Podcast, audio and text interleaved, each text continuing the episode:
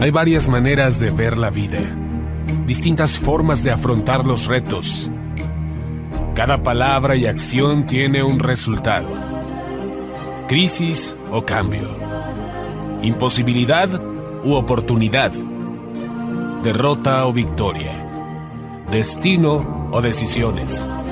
Culpabilidad o responsabilidad. Mentira o verdad. Víctima o vencedor. La diferencia se marca en los pensamientos, las ideas y las acciones. Esto es Mensajes de Victoria con Marco Tulio Carrascosa.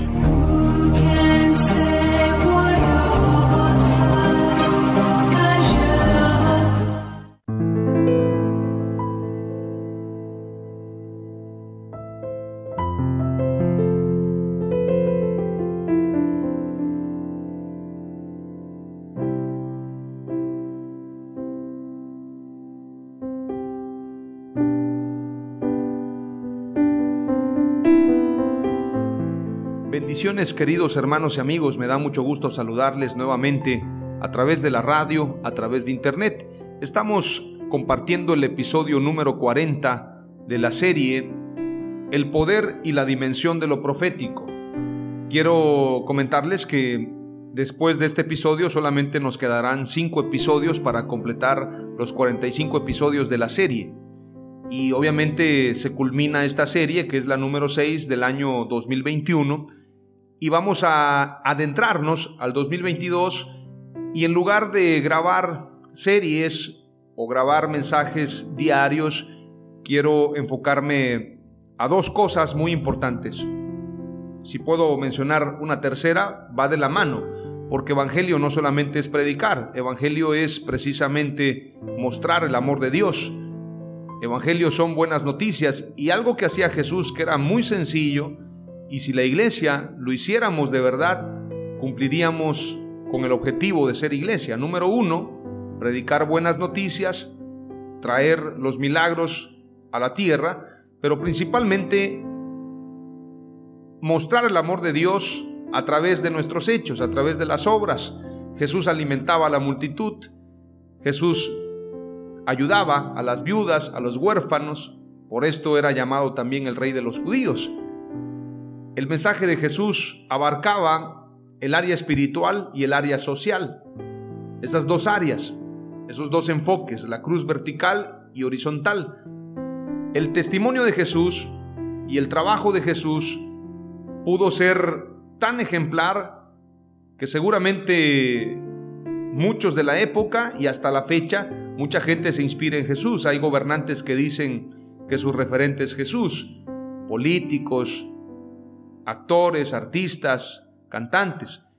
Pero muchas veces observamos a Jesús solamente desde una perspectiva religiosa.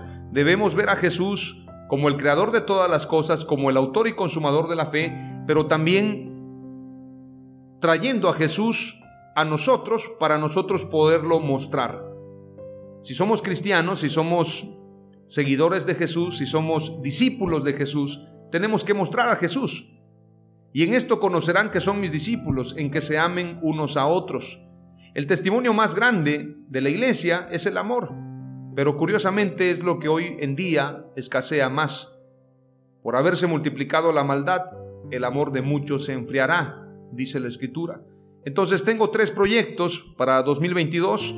Grabar algunos mensajes, seguramente no van a ser diarios, pero los voy a subir a la página Mensajes de Victoria y seguramente serán transmisiones en vivo. Voy a transmitir en vivo o en algún momento lo voy a hacer de manera pregrabada, pero voy a subir los videos ahí. Veré si lo hago todos los días o lo hago tres o cuatro veces a la semana. Buscaré horarios importantes para poder llevar estos mensajes con la idea que la gente los replique. Analizaré si voy a enviarlos a través de WhatsApp y otros medios o solamente será en la página de Facebook. Esto lo voy a analizar, lo voy a meditar. Tengo ahora mismo dos canales, el canal de YouTube, que está a mi nombre, Marco Tulio Carrascosa, y mi página de Facebook, mi fanpage, como le llaman algunos, Mensajes de Victoria. Voy a analizar si comparto con radios o solamente nos enfocamos a esa red, porque el propósito es precisamente que el mensaje llegue a todos los lugares y creo que el Internet es una oportunidad excelente, que la gente se identifique, que la gente sepa que hay un mensaje de victoria disponible de manera gratuita.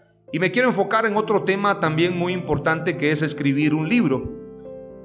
Yo sé que mucha gente ya ha escrito libros, hay gente que tiene una docena de libros, hay gente que tiene 50 libros, bueno, yo no sé cuántos libros tienen, pero no se trata de escribir tantos.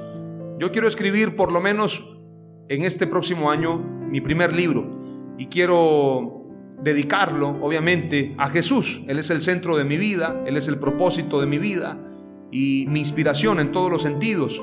Entonces quiero hablar precisamente del verdadero Jesús porque muchas veces hablamos de Jesús pero no lo conocemos o no entendemos el mensaje de Jesús. Hoy en día hay una iglesia que enseña, que predica, pero un mensaje distorsionado.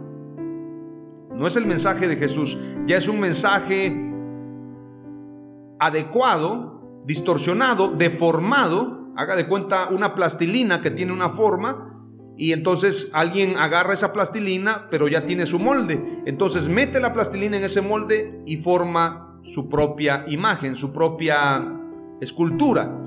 Hoy en día muchos han deformado el mensaje del Evangelio y lo han hecho a su forma, lo que les gusta, lo que les acomoda, lo que no les incomoda. Entonces usan de Jesús lo que les gusta. Cuando Jesús dice, por ejemplo, Buscad primeramente el reino de Dios y su justicia y todas las demás cosas os serán añadidas. Entonces alguien dice, bueno, yo ya busqué el reino de Dios y su justicia, ahora voy por las añadiduras. Y empiezan a hablar de añadiduras, de prosperidad, de todo lo bueno. O alguien puede decir, por ejemplo, el Señor nos ha dado autoridad, somos autoridad. Pero no leen el otro pasaje cuando dice el que quiera ser el mayor sea el que sirva. O hablando de las añadiduras, no leen el pasaje que dice, haced tesoros en el cielo, donde no corrompe el orín y la polilla. Entonces, van adecuando el mensaje de Jesús a su manera. Inclusive el mensaje de Jesús no encaja en los templos de hoy. No encaja porque simplemente la iglesia de hoy, los templos de hoy, tienen una discordancia muy grande al mensaje de Jesús es muy distante. Se hace mucho énfasis en el dinero, se hace mucho énfasis en el éxito, se hace mucho énfasis en la denominación. Jesús no habló de denominaciones. Él no dijo vayan y formen congregaciones. Cada día se abren más congregaciones. Se divorcia un pastor de su esposa o se divorcian dos pastores, que dicho sea de paso, el hecho que el pastor sea el pastor no quiere decir que su esposa sea pastora. Esto sería como que el médico tiene una esposa y también la esposa es doctora o es médica. o bien eh, el arquitecto tiene una esposa y su esposa es arquitecta. No, es un llamado individual, es un llamado personal. Pero en las iglesias, en los templos, en las congregaciones, el esposo es el apóstol, buscan la posición más alta yo soy apóstol. Y lo dicen en un tono así prepotente, apóstol, para que suene fuerte. Y bueno, de alguna manera promueven la idea de que el apóstol es autoridad. La esposa es, en lugar de profetiza, eso sería la manera adecuada de llamarla, si tiene el don profético es profetiza, no profeta, porque profeta es el hombre, pero le ponen profeta, la mujer es profeta. Por allá el otro hijo también es profeta. Todos son profetas en la casa. Por allá el sobrino es evangelista, el evangelista de la iglesia, el que hace los eventos para inconversos, un evangelista con tatuajes para evangelizar a los que están tatuados o para los que andan con problemas de alcohol, yo no sé, pero utilizan aparentemente todos los ministerios. Y dicen, en la iglesia hay apóstol, hay profeta, hay evangelista, hay pastor y hay maestro. El maestro normalmente es un anciano, alguien que estudió la Biblia o tiene como hobby o como pasión o como vicio estudiar la Biblia. Entonces, al anciano lo tienen como maestro. Dice, no, pues el hermanito fulano de tal es el maestro de la iglesia. Entonces, uno piensa que esta es la iglesia. Vienen los inconversos, la gente que no conoce de Dios, la gente que nunca leyó una Biblia, por miedo, porque hay gente que le tiene miedo a la Biblia. Hay gente que tiene miedo de abrir la Biblia. El libro negro, el libro de Dios, wow. Hay gente que no se siente apta para abrir una Biblia.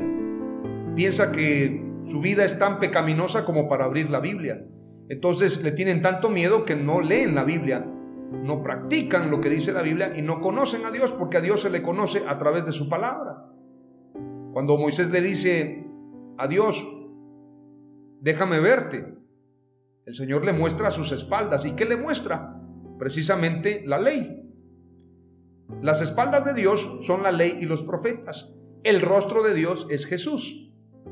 Hablando de manera figurada, la ley y los profetas no nos mostró todo el rostro de Dios, nos mostró las espaldas. Pero Jesús vino a mostrarnos el rostro de Dios. Entonces Moisés no conoció a Dios completamente a través de la ley. Lo conoce a través de Jesús. Esto es muy profundo lo que te estoy compartiendo. Entonces, mucha gente no conoce a Dios y van a los templos y piensan que en el templo van a conocer a Dios. En el templo conocen un poco del Evangelio, pero a Dios solamente lo puedes conocer a través de una experiencia personal, a través de una vivencia, a través de un encuentro con Él cara a cara, a través de una intimidad con Él, no es a través de otros. Yo no puedo conocer a Dios a través de un falso apóstol o de un falso profeta o de una denominación. A Jesús se le conoce a través de un encuentro personal. Yo en lo personal no tuve encuentro con la religión. Sí, conocí la religión católica. Desde niño quiero decirles que yo era muy devoto. Yo buscaba a Dios desde niño. Lo que yo encontraba en mis hermanos era malos tratos. Mis hermanos mayores, para ellos era el más pequeñito, al que de vez en cuando le daban un cocotazo por hacer algo mal, o una patada o bueno, ¿para qué voy a describir? No me estoy victimizando. Gracias a mis hermanos que me trataron fuerte porque me volvieron fuerte, como un león. De verdad, yo agradezco esa escuela, porque mis hermanos me trataron fuerte y me enseñaron a ser independiente. Pero ¿qué quiero decirte con esto? Yo desde niño buscaba a Dios y lo busqué en la religión. Yo recuerdo, y lo cuento como testimonio en este mensaje que es el episodio 40, pero estoy abriendo un poco de mi corazón. A este episodio número 40 lo he titulado El Ministerio de Justicia de los Profetas. Pero bueno, te cuento un poquito de mi testimonio. Yo le oraba a San Judas Tadeo, porque era una imagen que mi madre tenía, donde ella se arreglaba, donde tenía sus cosas, sus zapatillas, sus vestidos, sus blusas. Ella tenía su tocador y al lado del tocador estaba la imagen de San Judas Tadeo. Tengo una imagen, un recuerdo muy especial y lo recuerdo como si fuese ayer. Yo no sé si todos los niños, todos los jovencitos tengan este mismo problema. Yo creo que era un problema, no creo que sea una virtud o es parte de nuestra vida para encontrarnos con Dios. Había una hora de la tarde en la que yo tenía una depresión. Yo no sabía. Pero había una hora de la tarde, tal vez la música, en ese tiempo estaban los canales de cable, que las compañías de cable como no eran muy fuertes, muy poderosas como lo son en este tiempo, te daban de cortesía algunos canales que aparecían ahí, esos canales para que tú pudieras ver películas, canciones. Y recuerdo que había un canal que se llamaba Cinema Golden Choice canal que apareció ahí gratuito para que pudieras disfrutar de las películas y yo vi muchas películas ahí de niño. Pero recuerdo que había una hora de la tarde después de la comida, después de las 4 de la tarde, donde pasaban muchas canciones, canciones de los 80, canciones de música retro, que hoy en día escucho algunas de estas canciones y me traen muchos recuerdos. Pero yo recuerdo que había una hora de la tarde en la que yo me sentía muy solo. Era la hora en que mi mamá estaba haciendo algún tejido, haciendo algún bordado, a ella le gustaba coser y mis hermanos pues se iban a jugar, jugar basquetbol o, o se iban con los amigos, pero yo me quedaba solo. Y a esa hora también mi padre se iba con sus amigos, entonces a eso de las 4 o 5 de la tarde yo experimentaba una soledad impresionante. Entonces, esto lo platico y seguramente algunos familiares van a escuchar este mensaje y tal vez ni siquiera lo saben. Pero cuando yo estaba muy solo, yo oraba a San Judas Tadeo dirigiéndome a Dios. Yo veía a San Judas Tadeo, pero yo quería hablar con Jesús. Pero yo pensaba que San Judas Tadeo era un intermediario. Y yo le oraba a la imagen de San Judas Tadeo y le decía, ayúdame, ten misericordia de mí, ayúdame, ayuda a mi padre, cuídalo, guárdalo. Recuerdo que mi padre se iba, subía como una montaña, era un caminito así, era un pequeño cerro, pero la calle iba subiendo hasta que después tenía que bajar y yo lo veía hasta que su silueta desaparecía. Entonces yo observaba su silueta y le decía a Dios, a través de la imagen de San Judas Tadeo, cuida a mi padre, cuida a mi madre, ayúdame. Y yo lloraba. En las reuniones de catecismo que hacía una vecina, una amiga de mi madre, ella hacía reuniones de catecismo, yo iba, yo buscaba ir a las reuniones de catecismo y experimenté estar con los niños, preguntaba mucho del catecismo, hacía muchas preguntas fuera de lugar, pero porque yo quería saber más de Dios. Cuando llegaban los testigos de Jehová, porque bueno, los testigos de Jehová siempre han estado en todo el mundo, creo que si alguien ha sido disciplinado en cuanto a evangelismo, son los testigos de Jehová, tenemos que reconocerlo. Yo en lo personal he hecho grandes eventos, producciones de 25 mil, 30 mil personas, y hay que hacer todo un trabajo para convocar de diferentes denominaciones para que se reúnan a adorar a Jesús. Los testigos de Jehová en una ocasión llenaron el estadio seis veces durante dos días. Y no con las mismas personas, con diferentes personas. Esto habla del trabajo disciplinado de ellos. Pero entonces, cuando a mí me visitaban testigos de Jehová, yo recibía con mucha alegría las revistas Atalaya. Me recuerdo que me molestó en una ocasión que un maestro de la clase de inglés dijo, yo utilizo las revistas Atalaya para ir al baño. Me las leo en el baño y luego, bueno, ya no les cuento más. Me dio mucha molestia. Me molestó. Y yo era un jovencito de la secundaria y lo recuerdo con mucho coraje porque yo sabía que había palabra de Dios en esas revistas de Atalaya y esto fue un insulto. También recuerdo en la secundaria amigos que jugaron la Ouija, tuvieron experiencias espirituales y recuerdo que los gedeones llevaron Biblias a la escuela, a la universidad, y muchos alumnos las rompieron, las tiraron en las escaleras y me pareció una aberración. Me molestó mucho. Entonces, yo busqué a Dios desde muy pequeño. Viví experiencias espirituales muy fuertes. Yo sé que mi proceso no ha terminado. Aunque me bauticé a los 13 años y me he esforzado en servir a Dios, tengo muchos errores, muchos defectos. Pero no estoy predicando aquí porque yo sea muy bueno o porque yo sea un elegido de Dios, un santo de Dios. No, porque si no lo hago me va a ir peor. si yo no cumplo con el llamado de Dios, y por esto me identifico con Jonás. Jonás, el profeta Jonás, verdaderamente si no predicaba, se metía en problemas. Y yo en lo personal, si no predico su palabra, me voy a meter en problemas espirituales muy fuertes. Entonces predico por amor, pero también por temor. Hay de mí si no predico el Evangelio, dijo el apóstol Pablo. Entonces quiero decirte que nuestro deber como cristianos es mostrar el amor de Dios. Si no mostramos el amor de Dios, si no nos volvemos a Dios, si no le decimos a la gente, no a nosotros, sino a Dios sea la gloria. Nosotros somos vasos de barro, nosotros somos instrumentos, nada más. Pero lo importante no es el vaso, lo importante es lo que trae el vaso. Lo importante no es el instrumento, sino el que usa al instrumento. Lo importante no es el hombre de Dios, sino el Dios del hombre.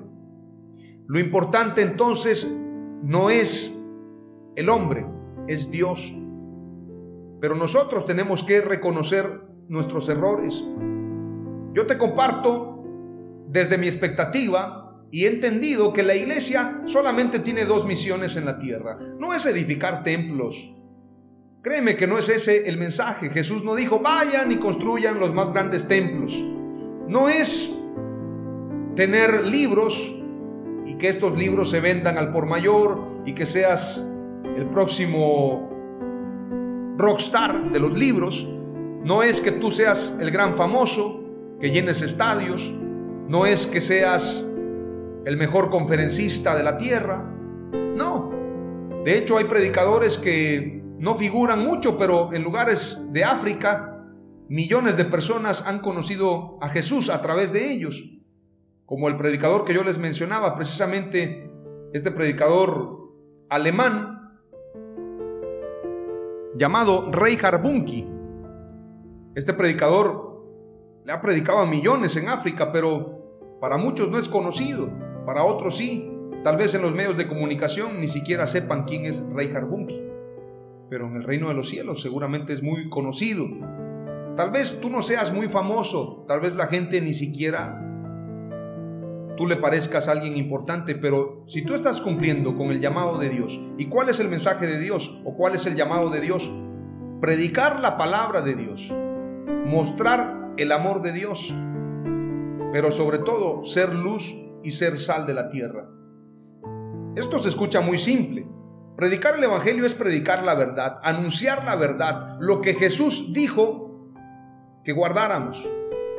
Y de esto se trata el libro que voy a escribir, lo que verdaderamente dijo Jesús que guardáramos, porque hoy en día se guardan mandamientos de hombres, pero no los mandamientos de Dios.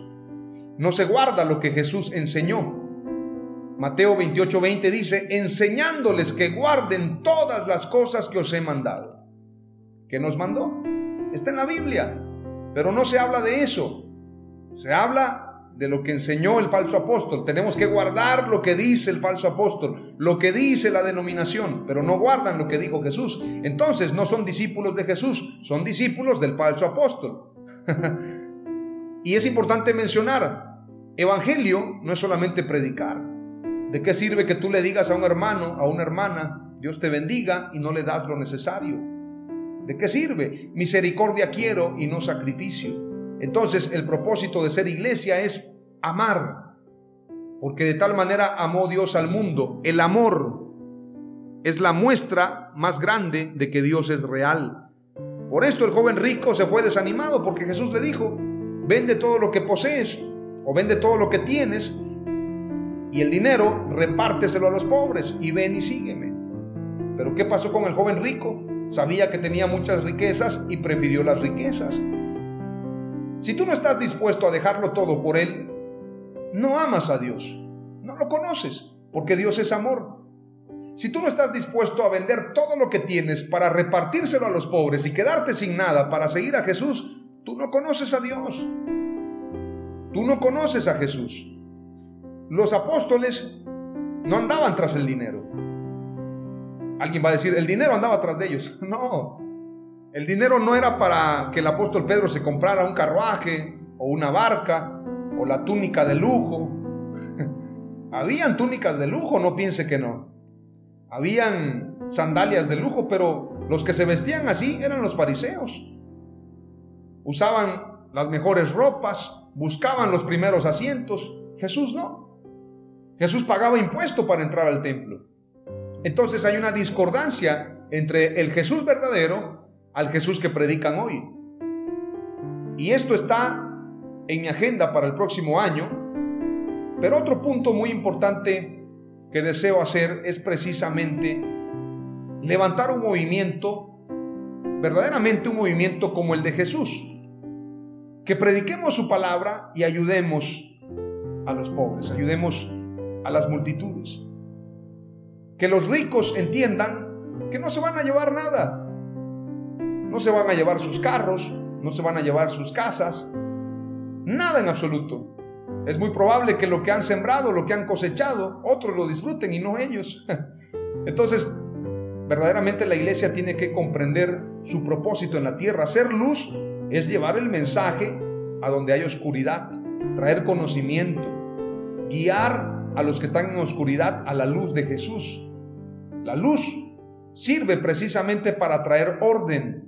La iglesia está aquí para traer justicia, para traer orden. Ser sal es combatir la corrupción. Si la iglesia no está haciendo esta tarea, este trabajo, entonces no está cumpliendo con la gran comisión, no está cumpliendo con ser iglesia. Y por esto me quiero adentrar a lo que hacían los profetas. El episodio 40 se llama El ministerio de justicia de los profetas. Los profetas tenían un ministerio de justicia, pero no como el de hoy en día, esos ministerios de justicia donde condenan al inocente, meten a la cárcel a un pobre indígena que se robó un pavo, o bien gente que no pudo pagar un abogado está en la cárcel. No me refiero a ese ministerio de justicia. El ministerio de justicia de Dios era el que los profetas realizaban. La escritura dice en Isaías capítulo 1, versículo 10 en adelante, dice, Príncipes de Sodoma, oíd la palabra de Jehová. Escuchad la ley de nuestro Dios, pueblo de Gomorra. ¿Para qué me sirve, dice Jehová, la multitud de vuestros sacrificios? Hastiado estoy de holocaustos, de carneros y de cebo de animales gordos. No quiero sangre de bueyes, ni de ovejas, ni de machos cabríos. ¿Quién demanda esto de vuestras manos cuando venís a presentaros delante de mí para hollar mis atrios? No me traigáis más vana ofrenda, el incienso me es abominación. Luna nueva y día de reposo el convocar asambleas, no lo puedo sufrir. Son iniquidad vuestras fiestas solemnes. Vuestras lunas nuevas y vuestras fiestas solemnes las tiene aborrecida mi alma. Me son gravosas, cansado estoy de soportarlas. Cuando extendáis vuestras manos, yo esconderé de vosotros mis ojos. Asimismo, cuando multipliquéis la oración, yo no oiré. Llenas están de sangre vuestras manos lavaos y limpiaos, quitad la iniquidad de vuestras obras de delante de mis ojos, dejad de hacer lo malo. Aprended a hacer el bien, buscad el juicio, restituid al agraviado, haced justicia al huérfano, amparad a la viuda. Qué poderoso, qué poderoso pasaje.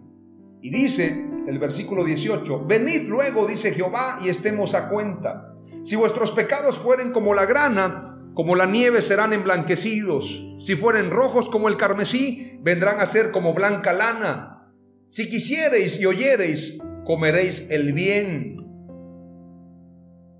¿Cuál bien? El bien de la tierra. Comeréis el bien de la tierra. Si no quisiereis y fuereis rebeldes, seréis consumidos a espada, porque la boca de Jehová lo ha dicho. Estos eran los mensajes de los profetas, el profeta Isaías, se entiende que la iglesia está en otro nivel, pero la iglesia no predica eso. Tenemos la revelación de Jesús, pero los profetas que tenían las espaldas de Dios dieron un mensaje más poderoso. Los profetas desearon ver lo que nosotros hemos visto y oído, pero ellos daban un mensaje más frontal y directo. Hoy en día en los templos no se predica esto, no se predica arrepentimiento. Estoy hastiado de vuestras asambleas, me es abominación. No lo soporto, dice Dios, porque quiero que hagan el bien, que aprendan a hacer el bien, que busquen el juicio, que restituyan al agraviado, que hagan justicia al huérfano y que amparen a la viuda. ¿Será que en los templos sucede esto? ¿Será que estamos siendo testimonio nosotros, la iglesia, me incluyo, el más pequeño de todos, el menos indicado para hablar del tema, les está diciendo, en esta prédica, en este episodio número 40. ¿Estamos cumpliendo con eso? ¿Verdaderamente estamos siendo un ministerio de justicia en la tierra? La verdad es que no. La verdad es que no. Y escudados en la gracia de Dios, muchos creen que van a ser salvos. Es que es por gracia, no es por obras. Ya Jesús pagó, yo creí. Entonces, ¿qué hacemos con Mateo 25? Estuve enfermo y no me visitaste, y estuve en la cárcel y no fuiste a verme. ¿Qué hacemos con Hechos 4? Vendían sus propiedades y lo vendido El resultado de la venta, el dinero, lo traían a los pies de los apóstoles y los apóstoles, juntamente con los diáconos, repartían con cada uno según fuera su necesidad. ¿Dónde quedan esos pasajes? Ah, no, ¿cómo vas a creer que voy a vender mi casa para repartirlo a los pobres? No, si yo trabajé.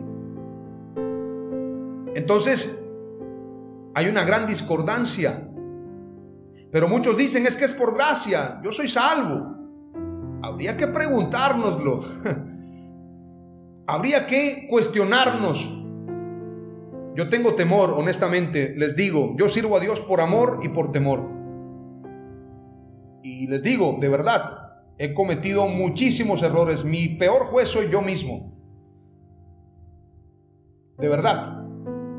Necesitamos volvernos a Dios. Necesitamos recobrar el ministerio de justicia de los profetas. Mateo 5, versículo 17 dice, no penséis que he venido para abrogar la ley o los profetas, no he venido para abrogar, sino a cumplir. Jesús cumplió la ley y los profetas. Versículo 18, porque de cierto os digo que hasta que perezca el cielo y la tierra, ni una jota ni una tilde perecerá de la ley, hasta que todas las cosas sean hechas. De manera que cualquiera que infringe uno de estos mandamientos muy pequeños y así enseñare a los hombres, muy pequeño será llamado en el reino de los cielos. Mas cualquiera que hiciere y enseñare, éste será llamado grande en el reino de los cielos. Versículo 20, escuche. Porque os digo que si vuestra justicia no fuere mayor que la de los escribas y de los fariseos, no entraréis en el reino de los cielos. ¿Quién lo dijo? Lo dijo Jesús, el autor y consumador de la fe. Si vuestra justicia no es mayor que la de los escribas y los fariseos, no entraréis en el reino de los cielos. Ah, pero muchos dicen, es que es por gracia. Yo no tengo que hacer nada. Si tu justicia no es mayor que la de los escribas y fariseos, no estás dentro del reino de Dios. Y quiero decirte algo, yo no me siento calificado. De verdad te lo digo. No creas que predico porque me siento calificado. No, no, no. De verdad te lo digo, yo tengo temor. Y de verdad te digo, yo me siento descalificado. Yo no me siento aprobado. Si es por su gracia, wow, la gracia de Dios me justifica. Pero yo no me voy a quedar de brazos cruzados. Cuando Jesús pagó el precio en la cruz, cuando Jesús entregó toda su vida, yo no me voy a quedar de brazos cruzados diciendo es por gracia cuando tengo que demostrar el amor de Dios en esta tierra. No puedo quedarme de brazos cruzados. Mira lo que dice Jesús más adelante. Oísteis que fue dicho a los antiguos, no matarás. Esto es lo que dicen los antiguos, la ley y los profetas, los escribas y fariseos. Mas cualquiera que matare será culpable de juicio, efectivamente. Mas yo os digo, esto lo dijo Jesús, que cualquiera que se enojare locamente con su hermano, ahí ya estoy dentro yo y muchos. A veces nos enojamos mucho. Lamentablemente, cualquiera que se enojare locamente con su hermano será culpado de juicio. Wow. Y cualquiera que dijere a su hermano raca, que quiere decir necio, será culpado del consejo, y cualquiera que dijere fato será culpable del infierno del fuego. Wow. Esto está impresionante. Por tanto, si trajeres tu presente al altar y allí te acordares de que tu hermano tiene algo contra ti, deja allí tu presente delante del altar y vete, vuelve primero en amistad con tu hermano y entonces ven y ofrece tu presente. Es decir, como decía el profeta Isaías, es más importante la obediencia, porque obediencia quiero y no sacrificio. Porque no quiero asambleas, incienso abominable, grandes ofrendas. Quiero eso, dice Dios. Lo aborrezco. Quiero que le hagan justicia al agraviado, que le hagan justicia al huérfano, que amparen a la viuda. Quiero que haya justicia, quiero que haya misericordia. Misericordia quiero y no sacrificio, dice el Señor. De nada sirve, de verdad, tener un megatemplo, de nada sirve tener miles y miles de personas que te sigan tener una gran congregación si no practicas la misericordia, si no le enseñas a la iglesia lo que es el amor de Jesús, de nada sirve. ¿Tú crees que los fariseos no gozaban de un megatemplo? Claro que lo tenían, mejor que cualquier templo, de oro. Sin embargo, Dios no habita en templos hechos por hombres, sino en el corazón. Ellos conocían la ley, gozaban de eso. Los escribas, los intérpretes, escudriñaban las escrituras, tenían conocimiento, ellos no hablaban de revelación barata como la que hablan estos falsos apóstoles. No, revelación de la ley. Sin embargo, habían olvidado lo más importante de la ley, la misericordia, la justicia y el juicio. Eso era lo más importante, pero se enfocaban a los mandamientos, diezmar el eneldo y la menta y todo eso. Hoy en día pasa exactamente lo mismo. La gente hace énfasis en la cobertura, falsas coberturas por cierto, porque la cobertura la da el Espíritu Santo. El que habita el abrigo del Altísimo morará bajo la sombra del Omnipotente. Hoy en día hacen énfasis en los dones, pero si no tengo amor, de nada me sirve. De nada me sirve que yo tenga muchos dones. Si yo no tengo amor, soy como un címbalo que resuena. Entonces, si no estamos siendo iglesia, ¿Qué estamos siendo? Necesitamos arrepentirnos. Necesitamos volvernos a Dios. Mira lo que dice la escritura y lo digo con mucho criterio porque ha entrado una doctrina, ha entrado un pensamiento, un paradigma, se ha formado un paradigma de que el matrimonio no es para siempre. Y cualquiera que quiera divorciarse lo puede hacer. Falsos apóstoles se divorcian, pastores se divorcian, bueno. Sin embargo, ¿qué pasa cuando leen lo que dice la escritura en Malaquías 2.16? Porque yo detesto el divorcio, dice el Señor, Dios de Israel, y al que cubre de iniquidad su vestidura, dice el Señor de los ejércitos. Prestad atención pues a vuestro espíritu y no seáis desleales. El Señor no aprueba el divorcio. Jesús lo dijo. Solamente era permitido por la fornicación, no por el adulterio, por la fornicación. Porque había mujeres que engañaban a su esposo, decían que eran vírgenes y llegaban al matrimonio, entonces cuando el esposo se daba cuenta que la mujer lo había engañado, presentaban carta de divorcio. Esta mujer no era virgen, esta mujer no se guardó para mí. A causa de fornicación era permitido el divorcio, pero no por adulterio. Tampoco era permitido por cualquier razón, es que le apestan los pies a mi esposo.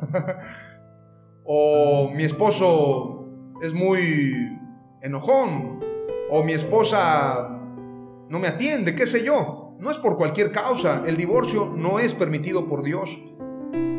Alguien me criticaba y me decía, tú no puedes hablar del tema porque ni te has casado.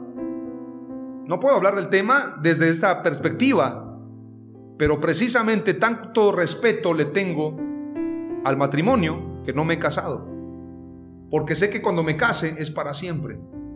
Para siempre. Y si yo me divorcio de mi esposa, entonces estoy condenado a quedarme sin casar. Porque esto es lo que dijo Jesús. Ah, pero eso no nos gusta. No, eso no me gusta. Me gusta más el poderme divorciar. Entonces hacemos a un lado a Jesús. No nos gusta el Jesús radical. Queremos el Jesús de la gracia. No es así no es lo que te agrade. La gracia no es lo que te agrade. La gracia es un regalo inmerecido, pero un regalo con restricciones. Así como cuando recibes un boleto de regalo, sí, se aplican restricciones. ¿Quieres el regalo? Estas son las condiciones. No puedes pagar por él porque es demasiado caro, pero hay restricciones. No es para todos. De lo contrario, el otro ladrón que estaba con Jesús hubiese sido salvo, pero solamente fue salvo el que se arrepintió y reconoció su pecado. El otro que le dijo, si tú eres Jesús, sálvate y sálvanos, no se salvó, lamentablemente. Porque la gracia no es suplicada, no es Jesús afuera de una puerta, de una casa, diciendo, déjame entrar, siento frío. Ponen a un Jesús como que se estuviera sintiendo frío. Si ya probaste todo, prueba a Jesucristo. Quiero decirte esto y lo digo con mucho respeto. No es suplicarle a la gente. Yo soy cristiano. No soy cristiano porque sea la mejor persona. porque sé que no hay otro camino. Como dijo el apóstol Pedro, ¿a quién iremos, Señor? Solamente tú tienes palabras de vida eterna. Pedro sabía sus errores. Es más, Pedro lo negó y Pedro dijo, apártate de mí, Señor, porque soy hombre de malos pensamientos. Y Pedro negó a Jesús. Es un pecado bastante grave. Sin embargo, reconoció su error y él mismo dijo, ¿a quién iremos, Señor? Yo no soy cristiano porque sea el mejor. Soy cristiano porque no tengo a dónde ir. No tengo otra salida. Mi camino es Jesús, es el único. Pero quiero decirte algo muy importante. Si no caminamos el camino angosto, no seremos salvos. El camino ancho y espacioso es donde todos van y ese camino lleva a la perdición. El camino angosto es donde te dicen, esto no es así. Esto no es aquí. Tienes que cambiar. No nos gusta, pero tenemos que humillarnos y reconocer que necesitamos ese cambio. Mira lo que dice la escritura acerca precisamente del adulterio. Oísteis que fue dicho, no adulterarás. Mas yo os digo que cualquiera que mira a una mujer para codiciarla, qué bárbaro, ahí estamos para codiciarla. Y muchos dicen, codiciarla es tener malos pensamientos. No, codiciar es desear algo que tú dices, oye, me gustaría tener esto. Inclusive la Biblia dice, no codiciarás ni el carro ajeno, ni el burro ajeno. Si tú dices, ah, mi vecino tiene muy bonita casa, ojalá yo tuviera una igual, eso ya es codiciar, no debes codiciar. No debes codiciar. Y si alguien dice, ojalá fueras como la hermanita fulana de tal, eso ya es codiciar. Hay hermanas que le dicen al esposo, ojalá fueras como el pastor, que el pastor sí es obediente a Dios. El pastor sí es un hombre de bien. Ojalá fueras como el pastor. Están codiciando al pastor, quisieran que su esposo fuera el pastor. Cualquiera que mirare a una mujer para codiciarla, ya adulteró con ella en su corazón. Es adulterio. Adulterio no es engañar a tu mujer haciendo el acto, no. Con el hecho de desear, con el hecho de codiciar, ya estás adulterando. Esto lo dijo Jesús. Si vuestra justicia no fuere mayor que la de los escribas y fariseos, no heredaréis el reino de Dios. Entonces, debe ser mayor el compromiso, no al revés. Muchos dicen es que ya no estamos bajo la ley, sino bajo la gracia. Entonces vivo mi vida como quiera. Total es por gracia vas por el camino bien anchote, bien espacioso, directamente al infierno. El camino angosto es donde muy pocos quieren caminar, donde te cae mal el predicador, donde te cae mal la gente que te dice que estás mal. Pero yo aplaudo la gente que me reprende, gracias por reprenderme, gracias por decirme que estoy mal. Te lo agradezco, no tienes idea cómo te lo agradezco, porque me ayudas a cambiar. Si me aplaudes, me condenas. Si me dices, estás mal, arrepiéntete. Tengo que hacerlo. De eso necesitamos. Gente que nos diga, estás en un error. Arrepiéntete de tu mal testimonio, lo que estás haciendo. Gracias por decírmelo, porque eso me ayuda a cambiar. Si no me arrepiento, me iré al infierno. Y tú también por haberte quedado callado o callada.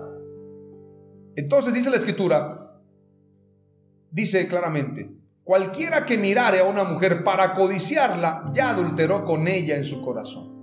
Por tanto, si tu ojo derecho te fuere ocasión de caer, sácalo y échalo de ti, quédate tuerto. que mejor te es que se pierda uno de tus miembros, que no que todo tu cuerpo sea echado al infierno.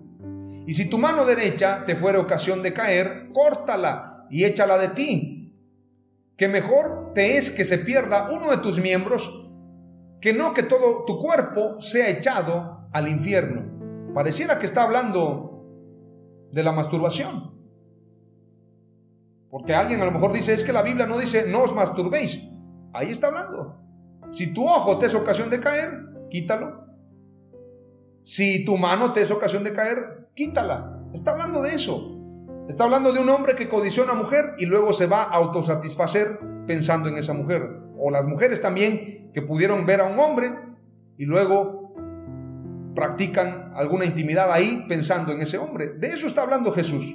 No puedes hacerlo. También fue dicho, aquí ya está hablando un tema más para los matrimonios. también fue dicho, cualquiera que repudiare a su mujer, dele carta de divorcio. Mas yo os digo, esto lo dijo Jesús, que el que repudiare a su mujer fuera de causa de fornicación hace que ella adultere. Y el que se casare con la repudiada comete adulterio. Además, habéis oído, bueno, aquí ya está hablando de los juramentos. Entonces, Jesús no permitió el divorcio. En los templos hoy en día lo han permitido, pero Jesús no lo permitió. Por esto tenemos que arrepentirnos. Y hay muchos pasajes. Si te hablara durante muchos días de lo que dicen los profetas, seguramente podría profundizar más. Sin embargo, te voy a compartir una lluvia de textos y quiero que analices el compromiso de tener un ministerio de justicia en la tierra. Isaías 1.23 dice, tus gobernantes son rebeldes y compañeros de ladrones. Cada uno ama el soborno y corre tras las dádivas. No defienden al huérfano, ni llega a ellos la causa de la viuda. Esto está bueno para los gobernantes, pero la iglesia de hoy no predica eso a los gobernantes. Les regalan Biblias y se toman foto con los gobernantes. Eso es lo que sucede hoy en día. Promoviendo el Bitcoin, promoviendo el voto republicano, el voto demócrata, el voto del PRI, del PAN, del PRD. Y me incluyo. A veces pensamos que estamos haciendo una labor, pero Jesús no se adaptó al sistema. Él vino a romper con el sistema. Salmos 82, verso 3 y 4 dice, Defended al débil y al huérfano, haced justicia al afligido y al menesteroso. Otro mensaje. Proverbios 31.9 dice, abre tu boca, juzga con justicia y defiende los derechos del afligido y del necesitado. Si la iglesia no está haciendo esto, no está haciendo iglesia. No está haciendo un ministerio de justicia. Jeremías 22, 3, 15 y 16 dice, así dice el Señor, practicad el derecho y la justicia y librad al despojado de manos de su opresor. Tampoco maltratéis ni hagáis violencia al extranjero, al huérfano o a la viuda, ni derraméis sangre inocente en este lugar.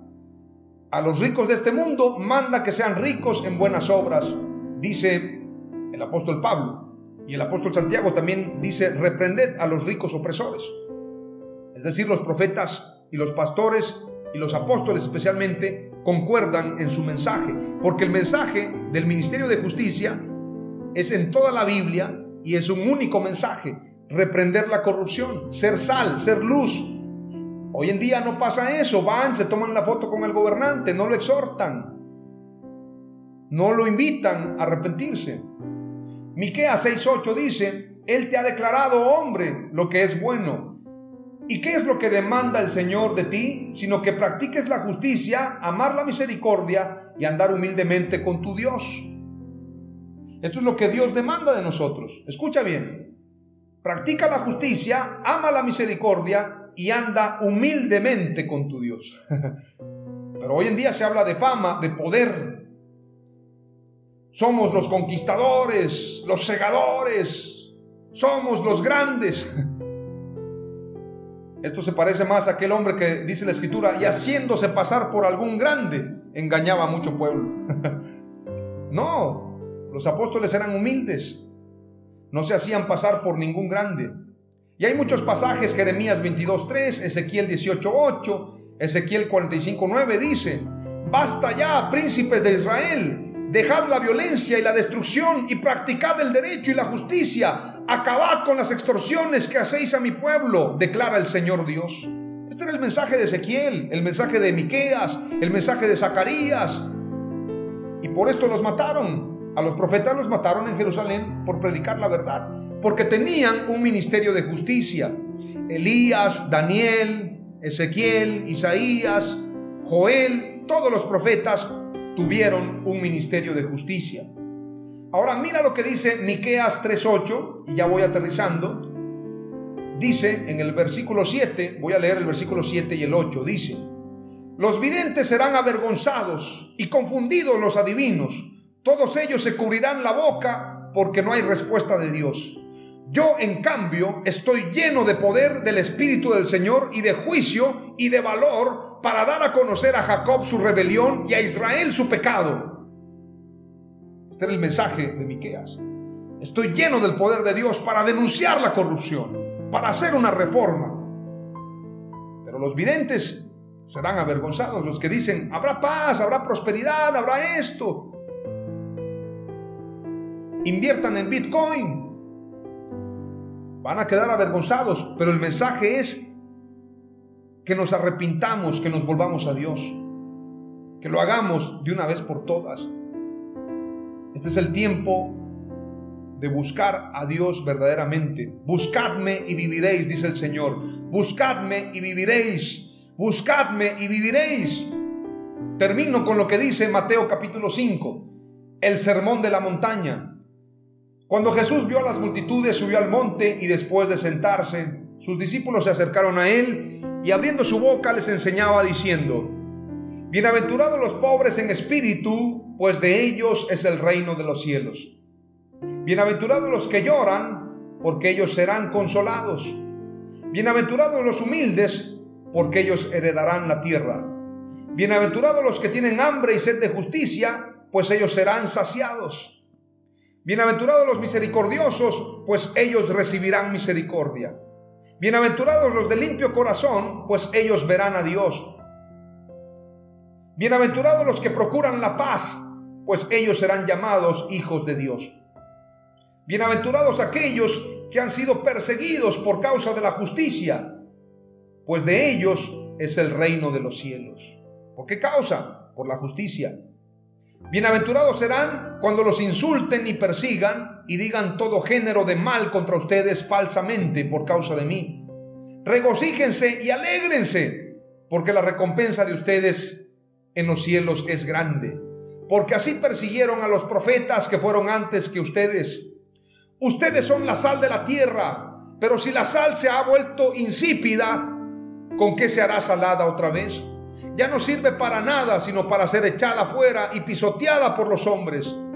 Ustedes son la luz del mundo, una ciudad situada sobre un monte que no se puede ocultar, ni se enciende una lámpara y se pone debajo de una vasija, sino sobre el candelero y alumbra a todos los que están en la casa. Así brille la luz de ustedes delante de los hombres, para que vean sus buenas acciones y glorifiquen a su Padre que está en los cielos. Este mensaje lo aplicaron los apóstoles. Mateo 25 habla del llamado a cumplir con ser discípulos, ayudando al huérfano, al enfermo, a la viuda, al que está en la cárcel, al necesitado, al desnudo, al hambriento. Lo estamos haciendo a Jesús y esto es ser iglesia. Hechos 4 nos muestra en el versículo 32 y con esto termino. Y la multitud de los que habían creído era de un corazón y un alma. Y ninguno decía ser suyo propio nada de lo que poseía, sino que tenían todas las cosas en común. Y con gran poder los apóstoles daban testimonio de la resurrección del Señor Jesús, y abundante gracia era sobre todos ellos. Así que no había entre ellos ningún necesitado, porque todos los que poseían heredades o casas las vendían y traían el precio de lo vendido, y lo ponían a los pies de los apóstoles y se repartía a cada uno según su necesidad. Entonces José, a quien los apóstoles pusieron por sobrenombre Bernabé, que traducido es hijo de consolación, levita natural de Chipre, como tenía una heredad, la vendió y trajo el precio y lo puso a los pies de los apóstoles. Esta era la iglesia. La de hoy, lamentablemente, no es ni siquiera una décima parte de lo que fue la iglesia de Jesús. Debemos volvernos a Dios y arrepentirnos. El episodio número 40 se ha titulado El Ministerio de Justicia de los Profetas. Número 1. La justicia de Dios se manifiesta a través de los profetas. Número 2. La ley y los profetas establecieron la justicia de Dios. Y número tres, la iglesia tiene el deber de ser luz, sal y justicia en la tierra. En el nombre de Jesús, amén. Aleluya.